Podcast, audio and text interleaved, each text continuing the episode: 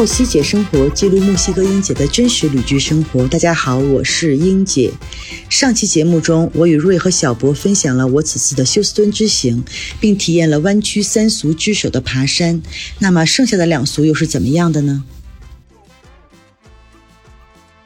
弯曲三俗就开始第二俗，因为我是水果爱好者，尤其特别喜欢吃车厘子。嗯，因为当时其实就是冲着车厘子去的，说哇一定要去摘车厘子。我们选的这个季节也刚好是车厘子成熟的时候。对，算是第一波或者第二波樱桃，就还算是比较早的 early season 的 variety，但已经非常非常甜了。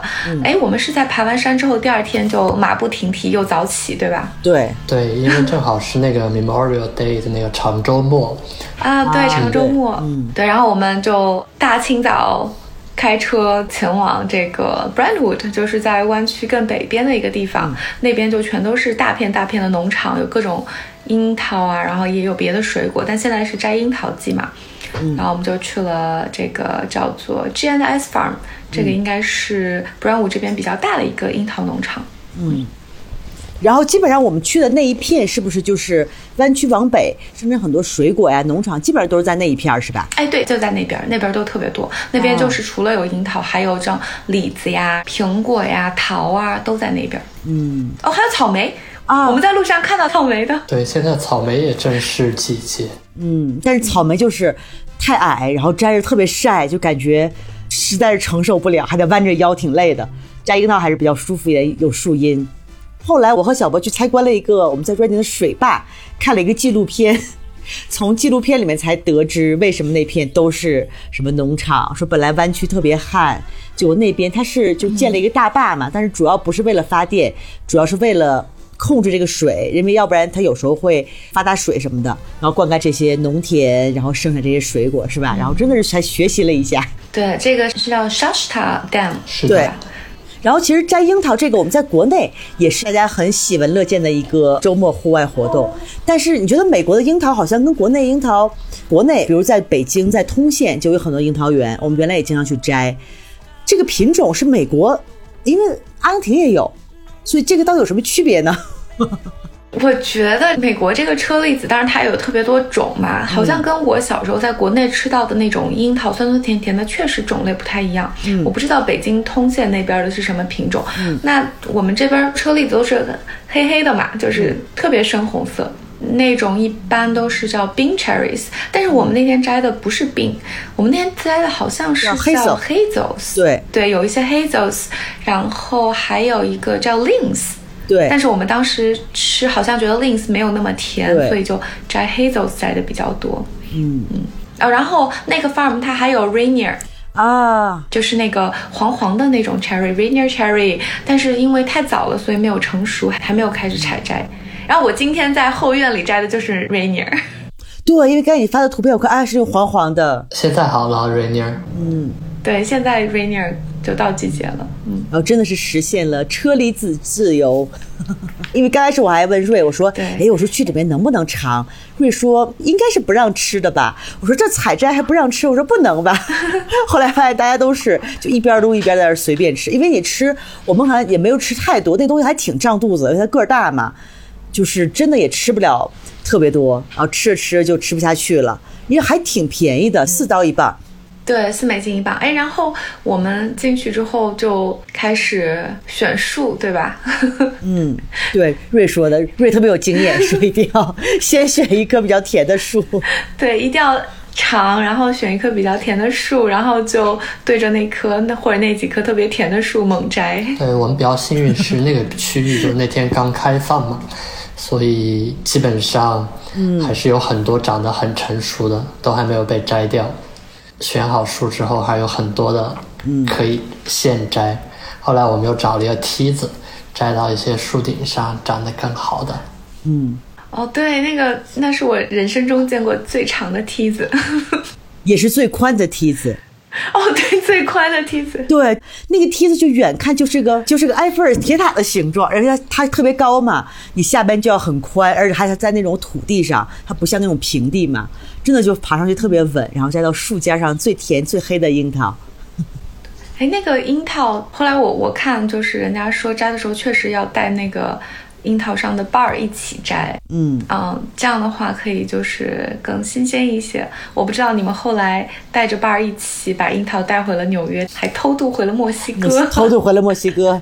对，因为它那个就是有那个瓣儿的话就比较新鲜，因为我们平常去买水果，比如你买苹果啊、梨，都要挑那种带顶上那个瓣儿的嘛。嗯，可能它会把里面的那个水分啊什么之类的保持的更好一些。然后我回这边，因为当时过年的时候让瑞给偷渡 偷渡腊肉和腊肠，瑞心里特别忐忑，不敢偷渡，说墨西哥真的没有人管。然后之后我就真的是带了一盒水果，水果按理说是应该是不让进的，是吧？水果是肯定不让进的。对，水果不让进。不让进的。我还装了一大盒，然后带回来，培培可感动了。培培正好特别惨，又丢了护照，又丢了什么，所有的文件都丢了。他说：“哎呀，这个樱桃抚慰一下我受伤的心灵。”所以回去吃的还挺新鲜的。新鲜，你想想，当时我回来之后给他，差不多已经从我们摘到那儿，差不多快一个星期了。哦，因为一直在冰箱里面放着嘛，但还是很新鲜。对，因为你想，就是那种进口的要放很多天嘛，那种冷藏也要运很久嘛，但真的还都是特别好吃。因为墨西哥就没有这个东西，有这个也非常的贵。可能墨西哥的更多可能是阿根廷过来的，我觉得可能阿根廷的更便宜一些。嗯，对，阿根廷、智利那边应该都有。啊，对对，阿根廷、智利都有。嗯，对。而且我们发现，就是后来不是看到那个农场的另外一边有一些专门摘樱桃的工人，摘完之后是拿去卖的，他们都是一把一把摘的，而我们是一颗一颗选的。这个品质 实在是不太一样，品控非常严格。对对，就是一颗一颗挑的，而且你看，全都是墨西哥的工人，离老远就听到墨西哥的音乐。对对，特特别逗。对他们一边摘樱桃，一边在那儿放着非常传统的音乐。英姐一听就说：“啊，这是我家乡来的人。”因为墨西哥人真的是他们那种。工作的时候，像我们的一些建筑工人们，他们比如贴着瓷砖，每天来工作，自己拎一个巨大的音箱。它不像我们现在音箱都很小，那种蓝牙音箱。墨西哥还都是那种 一个大喇叭，真的是一个大喇叭，就像我们那种跳广场舞阿姨拎着那种喇叭，就自己拎着一个大喇叭，然后一边放音乐一边干活。墨西哥特色很欢乐，包括我在菜店看那个小哥卖菜也是一边放着音乐一边卖菜。对啊，我觉得人家这种就还挺会享受的，是吧？一边听着音乐一边干活，比较轻松。对。然后我们就拿着我们的樱桃，就一路又往北、嗯、去 Reading。对，Reading 它在加州属于一个什么样的一个？它主要是干嘛的？我我也不知道，我每次去那儿住，就去过几次，都是因为去附近的国家公园，因为它离那个 Lassen，、嗯、呃，就是一个国家公园，嗯、火山的公园特别近，然后它又离那个 Mount Shasta，就是一个很大的在加州和 Oregon 州中间的那个大山，呃，也挺近的，所以就是那边有很多的徒步啊，然后户外的地方，所以我感觉好像大家都是去那儿。嗯，他那个叫什么 Shasta，好像我就是记着很多年前我开车有一次从 Oregon 进加州，对，因为地特别平，它就平地上起了一个特别大的山，还是那种雪山，是，应该就是你说的那个，就是那个，对，就是你从加州开车往北，然后呃，对，就是一路看到的最高的那一座山，山尖上一般都会有雪的，那个就是 Mount Shasta，一路都是、嗯、特别漂亮，啊。对，因为当时我是从那个北边回加州嘛，觉得、嗯、哇，这个就一路都可以看到。对，它实在是太就就就是单独的一个山，一个那么雪山。对，一座山，山间上有雪。然后，嗯，我之前自己开车的时候，天气好的时候，它的山间是会露出来的，你可以看到上面的雪。嗯、可是我们那天去的时候，呃，云特别多，所以都没有看到那个山尖。对我，我和小博去的时候，其实天还是很晴的，嗯，但刚好就有云，因为它山旁边一般都有云嘛，刚好那个山边的云就把那个山挡住了，就没有看到。是的，没有。然后瑞士开发了新爱好，骑车是吧？对，你骑车是没骑多久是吧？没骑多久，可能就骑了四个月、五个月这样子。之前可能爬山比较多，嗯、然后开发了山地车这个爱好。嗯、呃，就发现哇，骑车真的非常的香，是因为每天可以呃到的地方更多。因为你你爬山徒步，嗯、比如说我那个时候一天最多也就走个二十迈、二十三迈已经是极限了。二十迈绝对是极限了，就这个绝对是就是不可能经常。听到都怕了。呃，对啊，我听到都怕了。这是我一年的徒步的量。我可能也就一年走一次，呃，这么长的。平时爬山可能也就六个麦，最多七个麦、八个麦这样。嗯，但骑车就不一样，就每天你可以哎。一个上午或者是一整天，可以把整个公园都逛完，而且骑着这个自行车，啊，在这种小树林里窜来窜去的，还挺好玩的。嗯，对我本来以为你骑的是偏公路车，但后来你不是给我们看视频吗？发现你骑的那些路，原来是在骑山地车，走的那些路也挺惊险的，对，并不是那种已经。铺好的那种路，我最开始骑车的时候，我也不知道那种路是可以骑的，就是因为那种路，其实我原来都是爬山爬的嘛，就是有树根，然后有石子儿，有土，然后有有沟壑。后来骑车之后发现，哎，这种路原来也是可以骑的。虽然我的技术还有待提高，但是，嗯，就是还挺好玩的。那你骑车那样，它不会颠啊什么？它车还是有一些，比如减震，还是山地车设计的就是骑这种路的是吧？对对对，骑的这个山地车就是有前避震、后避震，嗯，然后它就会稍微减缓一些，会比较稳，而且它轮胎会比普通骑车的轮胎会宽一些，嗯啊，所以会比较稳一些。对，感觉 Reading 附近很多那种山地自行车、山地摩托、山地越野车的路线，嗯。对，Reading 那边有很多的那个叫做 off-road vehicle 的地方，就可能就是那种完全没有路的那种越野车，可以玩各种惊险刺激的活动的地方。嗯，这个我还挺感兴趣的，下次我们组织一下。啊，对，那天我们是在说什么？哦，英姐说那个骑车不行，但是坐在那个车里可以，是吧？对，就是只要是绑了安全带，然后就觉得比较有保护。对，就只要不要让我去蹬就行，啊，只要不要让我动腿，可以。那天回来之后，我们看瑞骑车的视频嘛，嗯，哇，我觉得真的是你骑的比我想象的要野，我觉得瑞真的看着跟我差不多，呃，小小的文静的，然后哇，居然还能去骑这个，然后主要是你和你的小伙伴他们都骑那种叫什么电动的，然后。男生骑电动的，然后瑞骑一个就靠脚的，就靠脚蹬的。对，特别特别逗。就是我呃，我男朋友他是一个电动的山地车，然后他的朋友也是电动山地车。啊，每次我们周末出去骑的时候，有些呃爬山的人看到我们就会说。哇哦，你们两个男生让一个女生骑 人力的自行车，你们对两个男生的，对呀。若哲不是说了吗？他有绳可以拽你，他每次都说我有绳但但我我我不想被拖。对，就是他，他专门买了一个那个绳，可以连在他的电动自行车上，可以就是拉上我。但我就是一个拒绝被拖的人，我希望靠自己的能力骑上去。对，但是你看，你不是也跟他们骑的都是一样的吗？尽管说你没有电，是不是？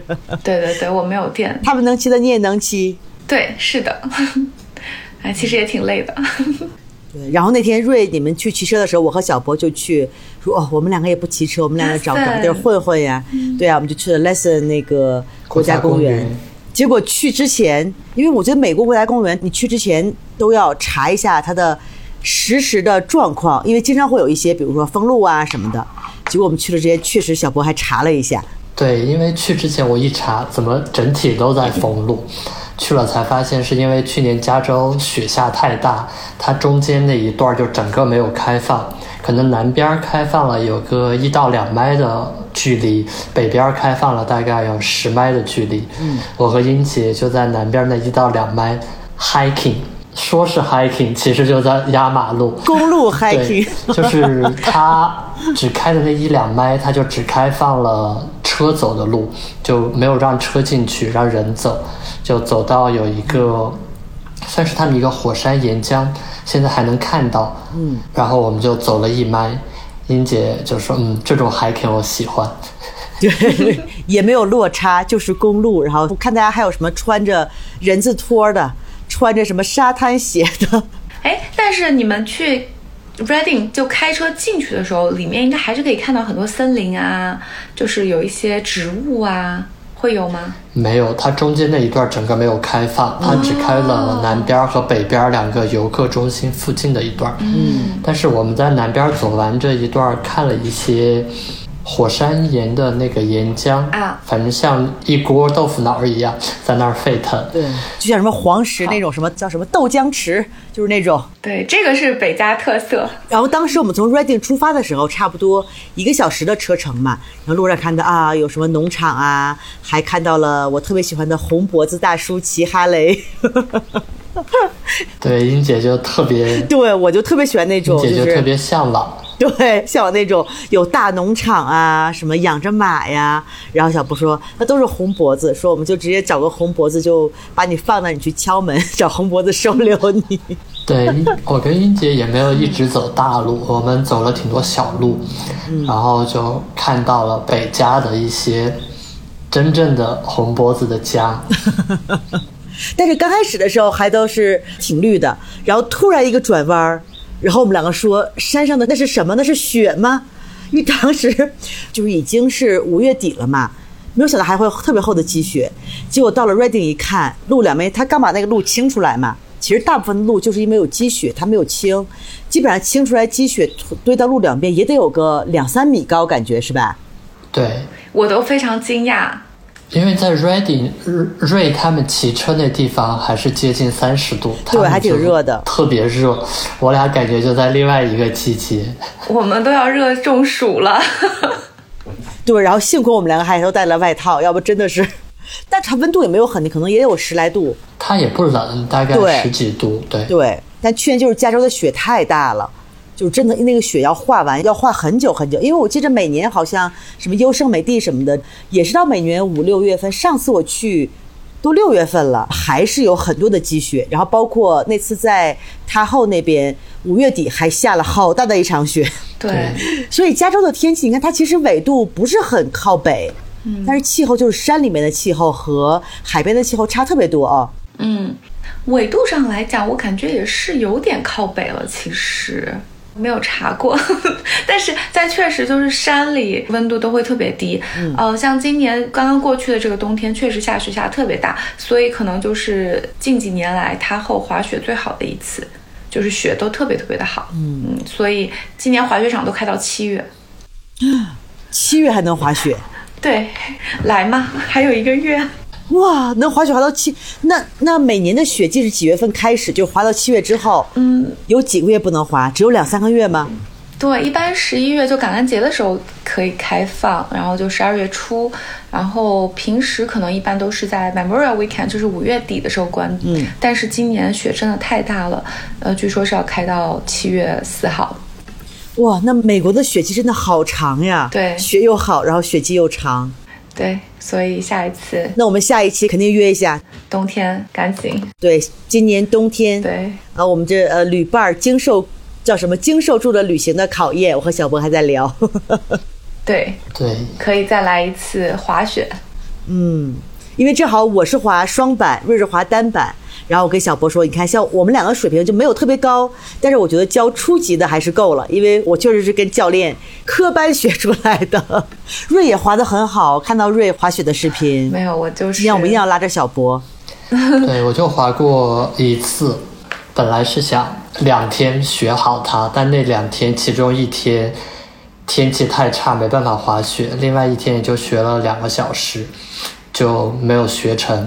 那你装备不都有吗？装备齐全。对呀、但那个课呢，它是你只要报了那个班儿，他就送你一块板儿，所以我现在是有板儿，但是我不会画。没事，多滑两次。那你别的装备什么都全了是吧？别的也基本都有，嗯，就不需要租太多东西，基本上像穿的东西啊都有，嗯，因为毕竟东海岸这边的雪没有那么好，能啊，滑的季节也比较短。主要没有山，就你滑雪还是得到就是大山里，就比如像 Tahoe，然后嗯，再往北像西雅图，包括像 Portland，然后再去那个 Whistler，、对吧？温哥华那边，对就整个西海岸还是特别多的。然后在美国就是在中部滑了，就是像 Colorado，嗯、像 Park City 这些地方，他们就是有山，它也挺多，对。对。但是像这边都得开车去往北走。其实纽约上周有一些滑雪场，然后还有 Vermont 那边也有滑雪场，但那个雪的质量就没有像犹他呀、Colorado 那么好。嗯嗯，所以你看，我们每次录节目都要留一个开放式的结尾，然后约下次。聊到了下次，上次结尾是约了湾区三俗，这会又约到了该滑雪了。我觉得这样也挺好的，每次我们都留一个连续的一个系列。对，就是吃喝玩乐游世界，是吧？哎，刚刚想想说，你们去了拉森看了火山岩浆，然后呃，我们晚上就去吃了一顿啊，吃了汉国际哎，是国际汉堡日还是美国汉堡日？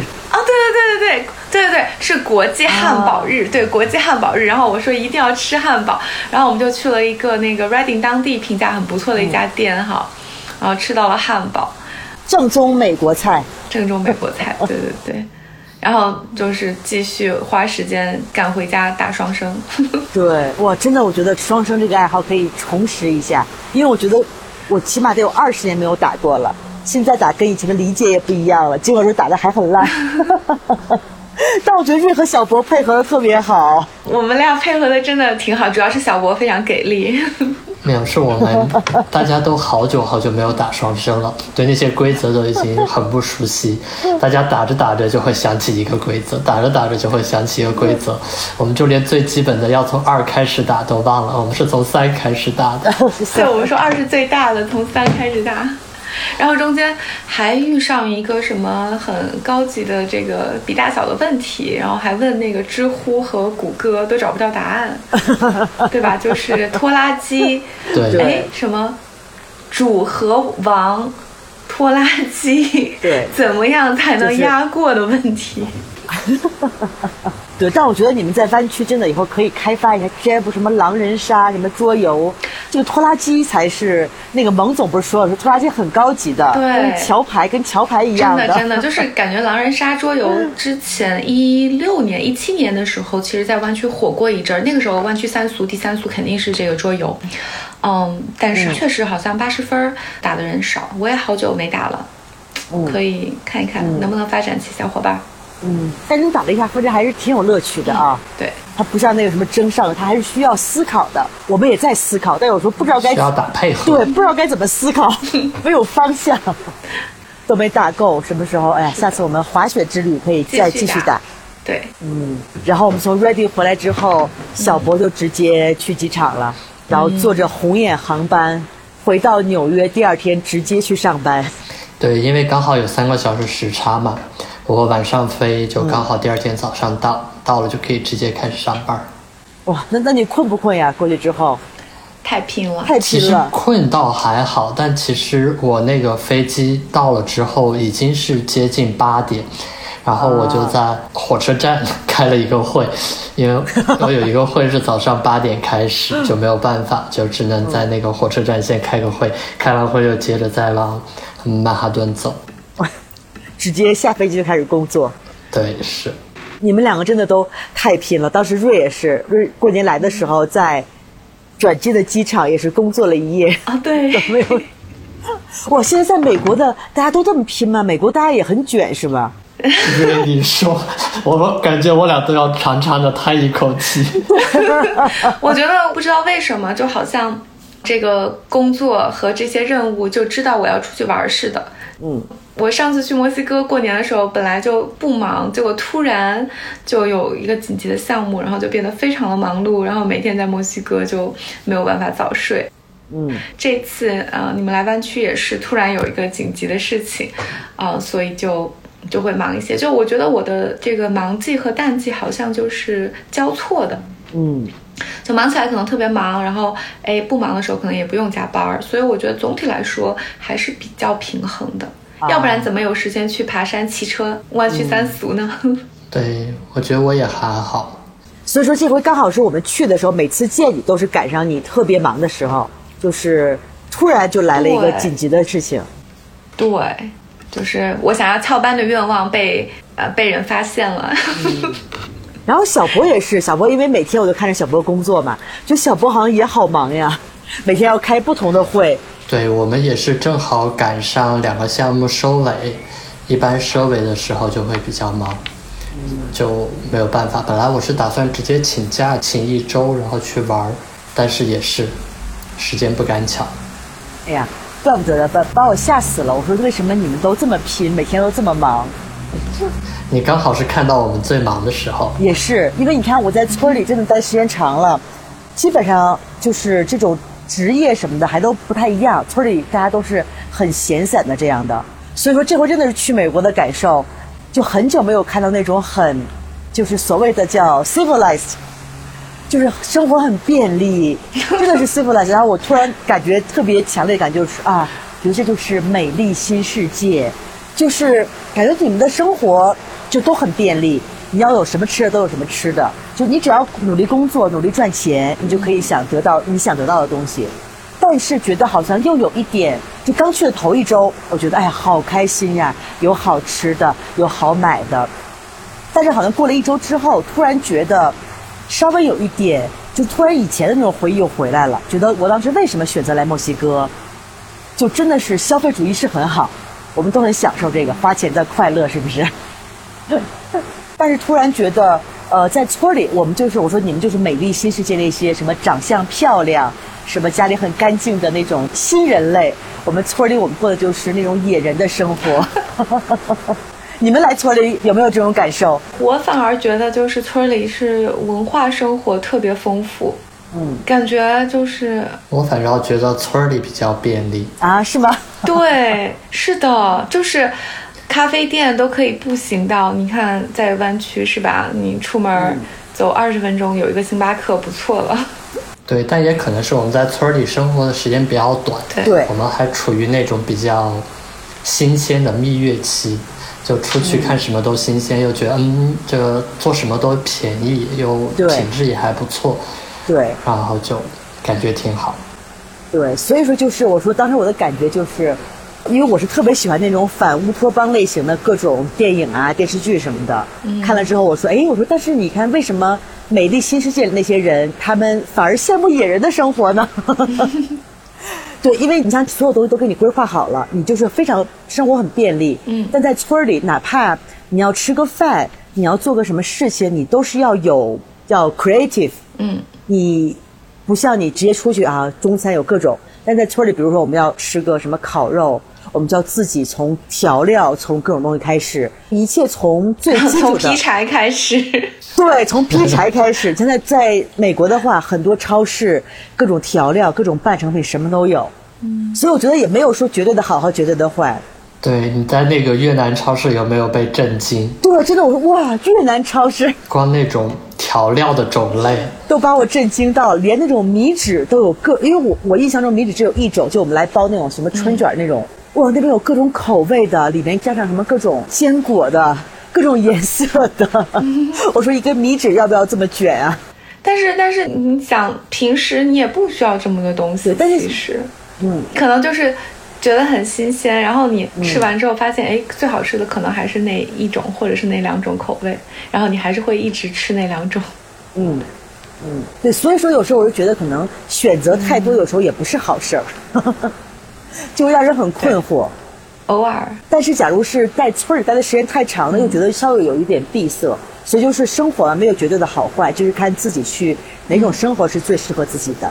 因为呃，很多人我认识一些，比如在美国生活的中国人，他们有时候可能会抱怨，但我觉得因为你们两个就是看起来都特别能调整自己的状态，然后以一个最好的状态去适应当下的一个生活啊，这是我的感受。我觉得人和人还是有其实有有区别的。嗯，我觉得就像你说的吧，英姐，就是在哪儿生活都有哪儿的好和哪儿的不好啊、那你就只能在自己生活的当下，尽量的去体会，还有体验生活中最好的部分。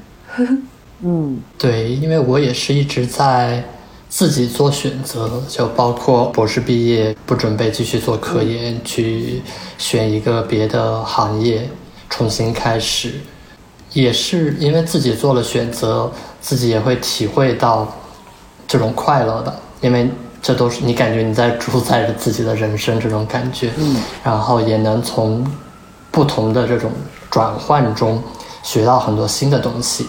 你一直不会觉得乏味，至少就一直有新的挑战进入你的生活，然后你不断的去挑战这些新的东西，然后也能用一个比较新的眼睛去看这个世界。嗯，我当时在读博的时候，其实到后期还是有一些觉得比较累，就不仅是身体上的累，后来就觉得有点疲惫感。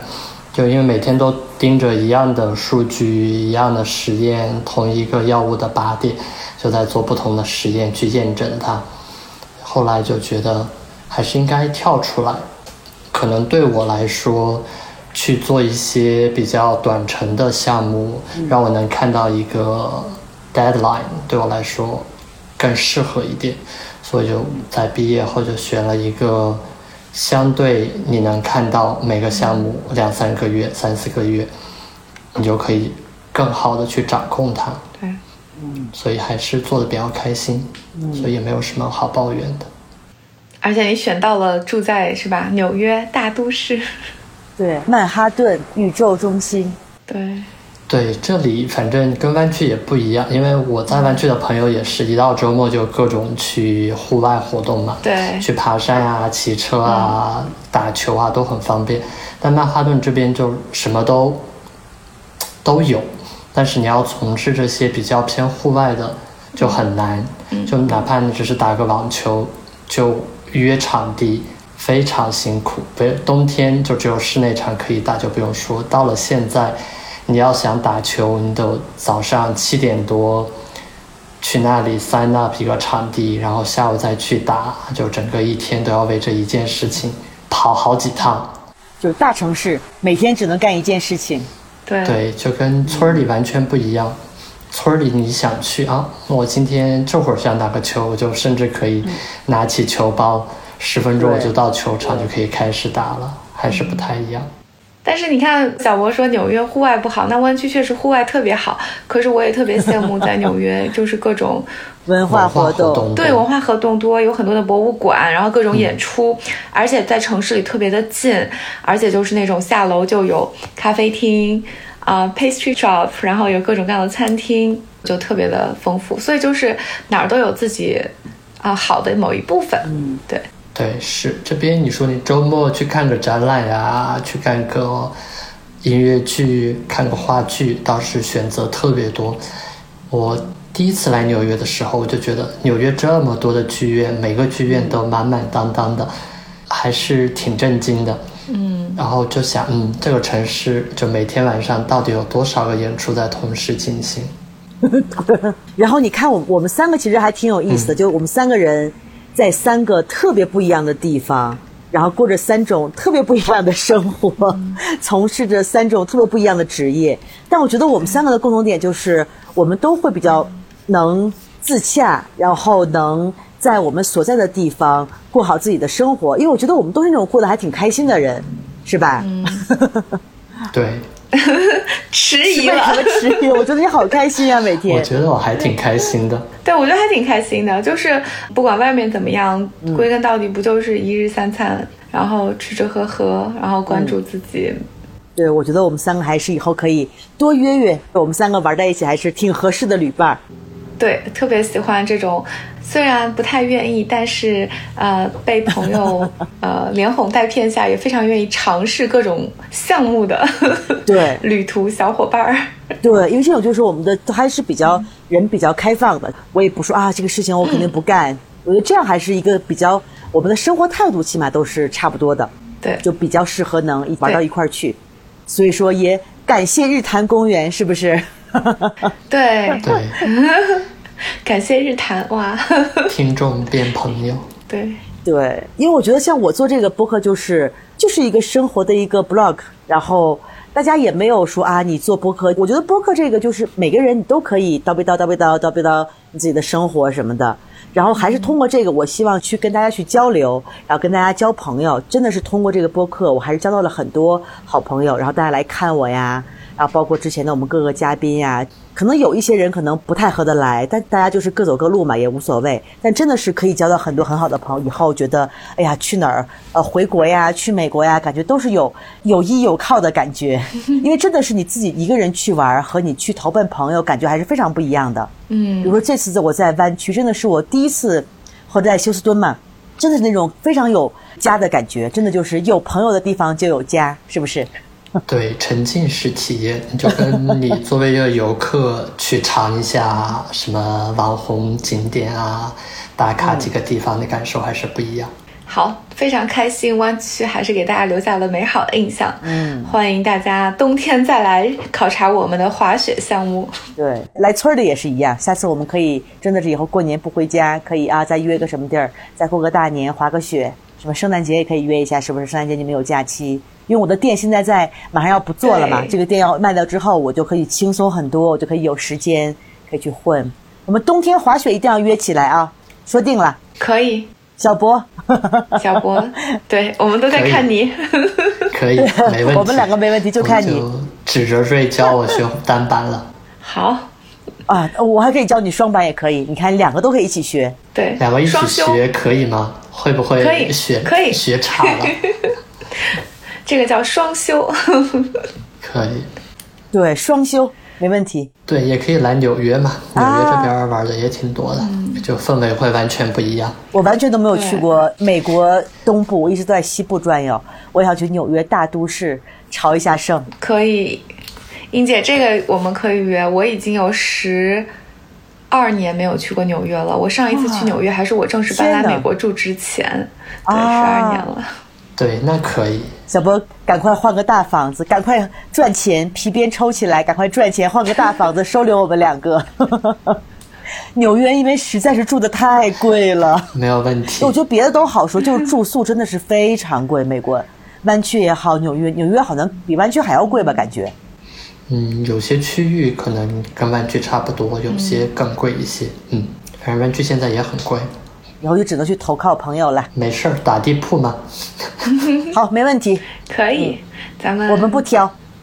对那我们下次再做节目，可能就是在滑雪或者是在纽约。纽约下次争取我们面对面的录节目，我们还是抽出一两个小时录个节目，因为这种远程的还是感受非常不一样。今天就是有好几次尬聊的时候，或者是冷场的时候。对，确实，哎，每次见面玩到最后都是不想用见面的宝贵时间来录节目。